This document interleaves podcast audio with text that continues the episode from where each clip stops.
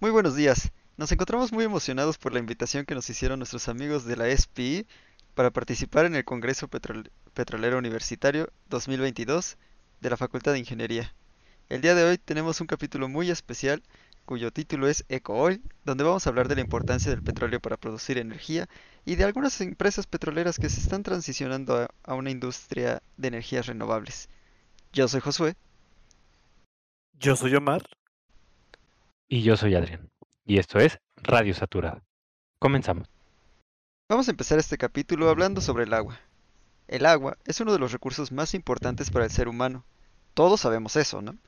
Esta se utiliza directa o indirectamente para la producción de energía y alimentos, y en la parte energética juega un papel en el enfriamiento de centrales térmicas, en la extracción, transporte y procesamiento de combustibles y generación de electricidad. En el caso de la extracción y producción de hidrocarburos, hemos mencionado en este podcast el uso y tratamiento que se le da al agua en la industria. Un tema muy polémico sobre esto es el fracking o fracturamiento hidráulico, que una breve explicación sería. Existen formaciones contenedoras de hidrocarburos que entran de- dentro de una clasificación de yacimientos no convencionales. Un ejemplo de formaciones de este tipo son las de las lutitas, las cuales tienen una alta porosidad pero una muy baja permeabilidad. Esta metodología de ex- extracción pretende generar canales de comunicación entre los poros usando agua a alta presión y aditivos llamados apuntalantes, usados para mantener los canales abiertos, el cual ha sido un tema muy polémico.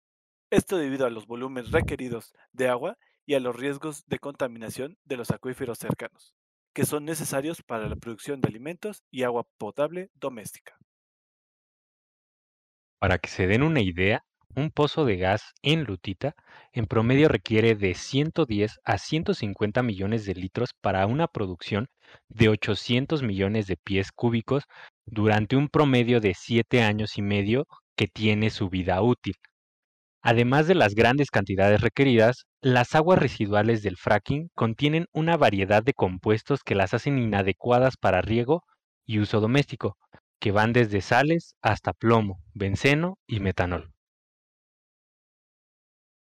Ahora, si hablamos sobre la energía, pues la energía eléctrica se genera en una variedad de centrales eléctricas. Algunas operan a través de la combustión de combustibles fósiles, ya sea carbón o gas natural, y esto genera calor que se que convierte el agua en vapor, que a su vez hace girar las turbinas y en última instancia genera electricidad. Las centrales termoeléctricas requieren grandes cantidades de agua para eliminar el exceso de calor. Hasta el 39% de todas las extracciones de agua dulce en los Estados Unidos se utilizan para la producción de energía termoeléctrica. En las centrales termoeléctricas de los Estados Unidos, un kilovatio hora de electricidad requiere la evaporación aproximadamente de 2 galones estadounidenses, algo así de entre 7.6 litros de agua para eliminar el calor residual del proceso. En plantas hidroeléctricas, un promedio de 18 galones o 68 litros de agua se evapora para generar un kilowatt de electricidad. En español sencillo. Esto significa que se requieren de 30 a 60 litros de agua para encender una bombilla de 60 watts durante 12 horas. Eso significaría que anualmente una bombilla incandescente consumiría entre 15.141 y 23.848 litros de agua. Pero, ¿cuánta agua se necesita para producir energía y a qué costo ambiental? Según John W. Finley, para las plantas de carbón convencional cuesta producir la electricidad 62 dólares por cada megawatt hora y se consumen entre 946 y 1782 litros de agua por cada megawatt hora. Esto libera 855 kilogramos de CO2 por cada megawatt hora. Las plantas de gas natural de ciclo combinado necesitan para producir energía 57 dólares por cada megawatt hora y consumen entre 378 y 749 litros de agua por cada megawatt hora, liberando así 361 kilogramos de CO2 por cada megawatt. Para las plantas nucleares cuesta 59 dólares por cada megawatt hora. Se consumen de entre 1000 18 a 2.543 litros de agua y no liberan CO2 a la atmósfera. Como vemos, la planta que ocupa menos agua y es más barata es la de gas natural de ciclo combinado. El problema sigue siendo la emisión de CO2 a la atmósfera. Pero si, a, a esta planta le agregamos un sistema de captura y secuestro de CO2, las emisiones bajan hasta 39 kilogramos de CO2 por cada megawatt hora. Sin embargo, cuando se secuestran los gases de efecto invernadero, su demanda de agua de refrigeración podría duplicarse, debido a la energía y al agua necesarias para disolver el dióxido de carbono. ¿Acaso es esto suficiente para considerarlo una energía más limpia? ¿Es suficiente para seguir usando los hidrocarburos como fuente de energía? Como siempre, la última palabra la tienes tú. Así que haznos llegar tus comentarios y dinos qué opinas. Ahora por su parte, en la parte de la comida, desde una perspectiva global, la seguridad alimentaria existiría cuando todas las personas en todo momento tengan acceso físico, social y económico a alimentos suficientes, inocuos y nutritivos, para satisfacer las necesidades dietéticas y las preferencias alimentarias de dichos consumidores. La demanda de agua para los alimentos con proteína animal es mucho mayor que la de los alimentos de origen vegetal. Esto plantea la cuestión de la sostenibilidad de la alta producción de proteína animal bajo un crecimiento demográfico cada vez mayor. La producción y el procesamiento de alimentos son los mayores usuarios de agua dulce, consumiendo un promedio de 70% del uso humano de agua dulce. La agricultura moderna y la producción de alimentos requieren grandes cantidades de energía y también afectan los recursos hídricos debido a la degradación de la tierra. Los cambios en la escorrentía, la interrupción de la recarga de las aguas subterráneas, la calidad del agua y la disponibilidad de agua y tierra para otros fines, como hábitat natural. Para producir un solo kilogramo de carne de res se requieren 15.500 litros de agua, la misma cantidad requerida para producir 12 kilogramos de trigo o 118 kilogramos de zanahorias. En los últimos años ha crecido el interés por comer local. El consumo de alimentos producidos localmente reduce el transporte y con frecuencia aborda los problemas de frescura y calidad de los productos. En algunos casos, los productos producidos localmente tienen una mayor tienen un mayor aporte de energía que los alimentos importados desde kilómetros de distancia. Es poco probable que podamos convencer a las sociedades carnívoras de cambiar a dietas vegetarianas en un futuro cercano, pues a todos nos gusta la carne, ¿no? Además, a medida que las sociedades carnívoras de bajo consumo se vuelven más ricas, es probable que existan, es probable que exijan más proteína de carne en su dieta. ¿Cómo se relaciona esto con la energía? Bueno, el transporte de productos requiere combustibles que actualmente son fósiles, entonces lo dejamos para pensar. Las soluciones a las crisis de agua, la energía y los alimentos y los alimentos deben integrarse cuidadosamente para satisfacer las necesidades de producir recursos para 9 mil millones de habitantes en los próximos 40 años. Sin soluciones conjuntas, todo el sistema fracasará la producción sostenible de alimentos requiere optimizar la salud, seguridad, calidad y atractivo para el consumidor de suficientes alimentos, y esto sostener a dicha población mundial. Existe un impulso creciente que demuestra los beneficios de los nuevos biopesticidas, biocombustibles y productos de base biológica utilizados en la producción, el procesamiento y la distribución de alimentos. El procesamiento de alimentos da como resultado la producción de una cantidad considerable de desechos. Abordar estos problemas complejos requerirá el compromiso de buscar esfuerzos de colaboración entre las agencias federales, estatales, empresas privadas y organizaciones no gubernamentales, Invertir en ciencia y políticas sólidas que aborden estos problemas complejos e inversiones para garantizar la seguridad alimentaria y bioenergética. En resumen de esta sección, necesitamos energía para producir nuestros alimentos. Esta energía la obtenemos actualmente de fuentes fósiles. Necesitamos agua para enfriar las centrales termoeléctricas, pero esta agua también la necesitamos para producir alimentos. Necesitamos nuestra energía fósil para transportar los alimentos. En pocas palabras, esto es un nexo el nexo agua, energía y alimentos. Ahora bien, empresas petroleras verdes. Esto sonará un poco raro. Y se estarán preguntando, ¿y esto qué tiene que ver con las empresas petroleras? Bueno, a continuación explicaremos acerca de las empresas petroleras verdes. Las estrategias de energía renovable de las grandes petroleras, según la Energy Outlook 2018 de BP, la energía renovable será la fuente de energía de más rápido crecimiento, quintuplicándose para 2040 y proporcionando así alrededor del 14% de la energía primaria mundial en ese momento futuro. Al mismo tiempo, las grandes petroleras se enfrentan gradualmente a perspectivas potenciales como una industria en declive. Si bien la demanda máxima de petróleo aún no ha ocurrido hasta ahora, se puede esperar que este escenario se acerque a medida de que el crecimiento de la demanda de petróleo se desacelera y eventualmente alcanza su punto máximo. En otras palabras, ¿podrían las energías renovables ser el próximo gran negocio de las grandes petroleras al que se desviará el escaso capital del petróleo upstream? Como tal, las empresas petroleras esencialmente están tratando de descubrir cómo se puede reemplazar la mejor fuente de ingresos disponible actualmente en el mundo en beneficio de su propio futuro sostenible. Claro. Un ejemplo de esto es el director ejecutivo de Royal Dutch Shell, el señor Ben Van Burden. Por ejemplo, dijo recientemente a los inversores de Royal Dutch Shell, ya, esta no es una empresa de petróleo y gas, sino una empresa en transición energética. Sabias palabras a mi parecer. ¿eh?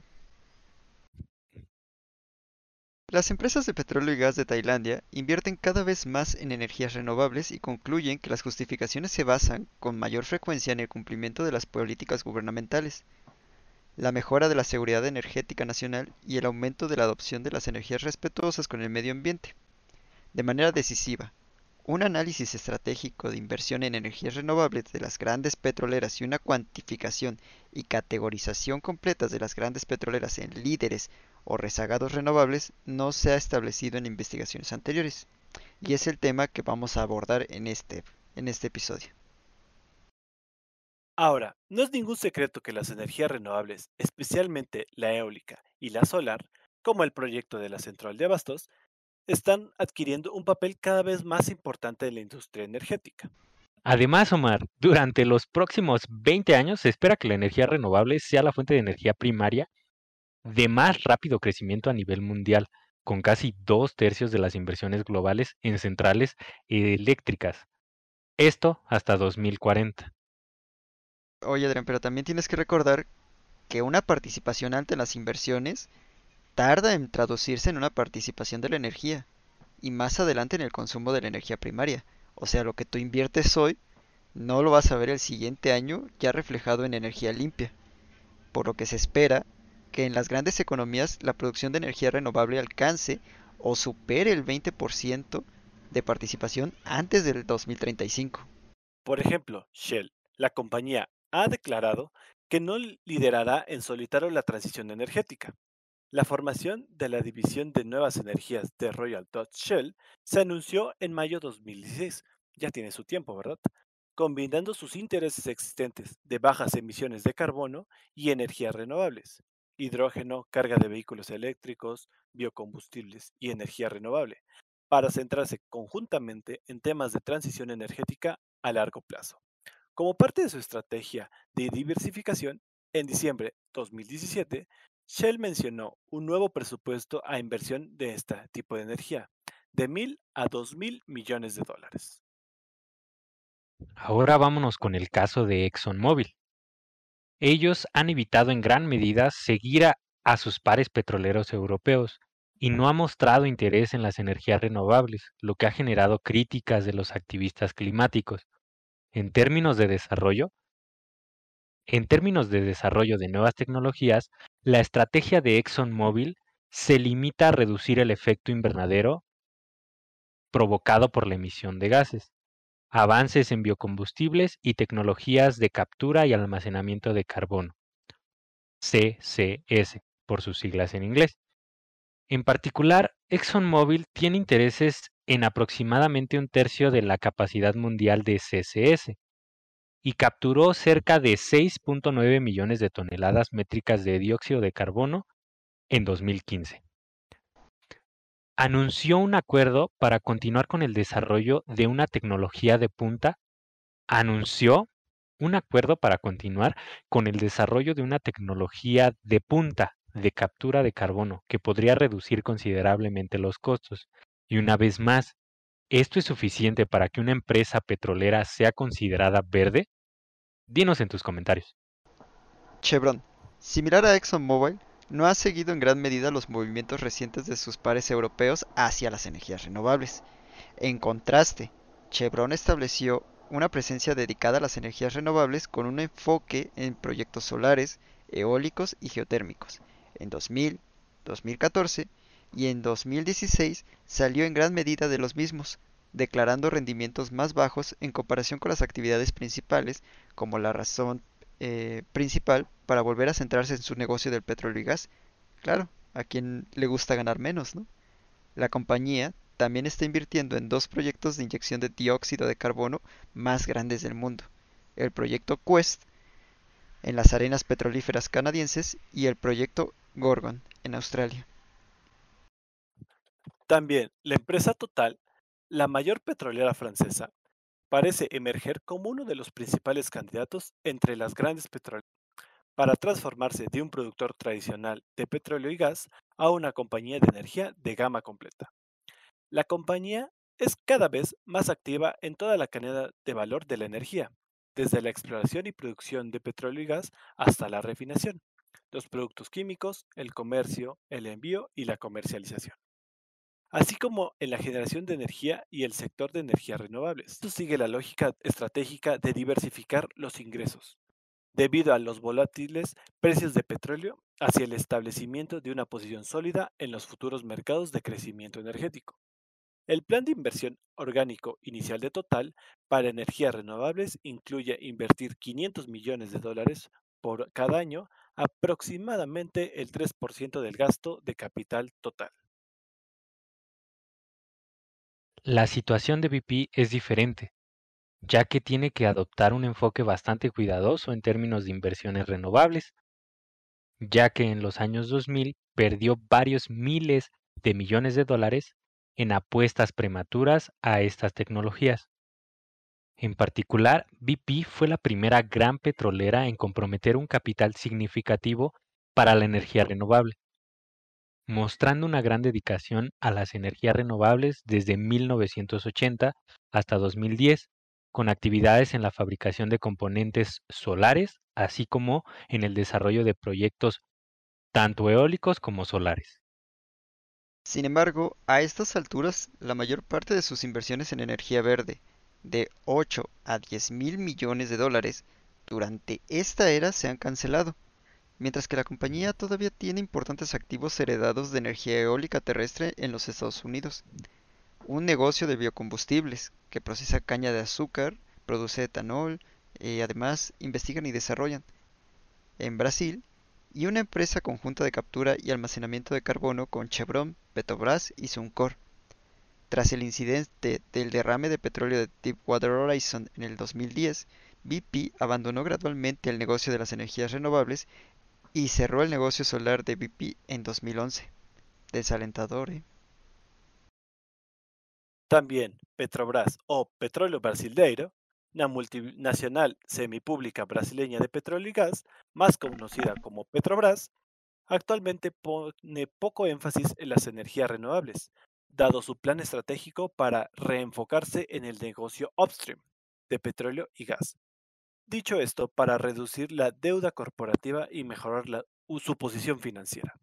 Las actividades de energía renovable de la compañía se limitan en gran medida a su cartera de generación de electricidad de 6.8 gigawatts, principalmente con generación térmica y una pequeña parte de generación renovable, incluidos activos eólicos, pequeños hidroeléctricos y solares.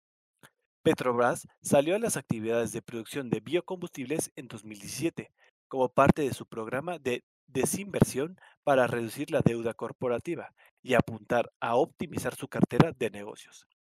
En general, la energía renovable juega un papel marginal en el plan de negocios de Petrobras entre 2018 a 2022, indicando únicamente que la empresa quiere estar preparada para un futuro basado en una economía baja en carbono.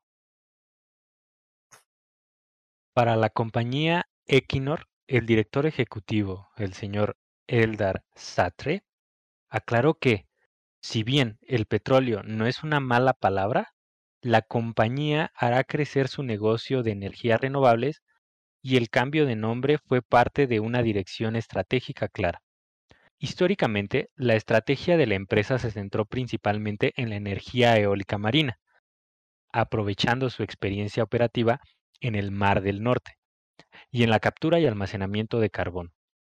En el futuro, las inversiones de Equinor en el espacio renovable aumentarán, mientras que la mayor parte del gasto de capital anual permanece en petróleo y gas.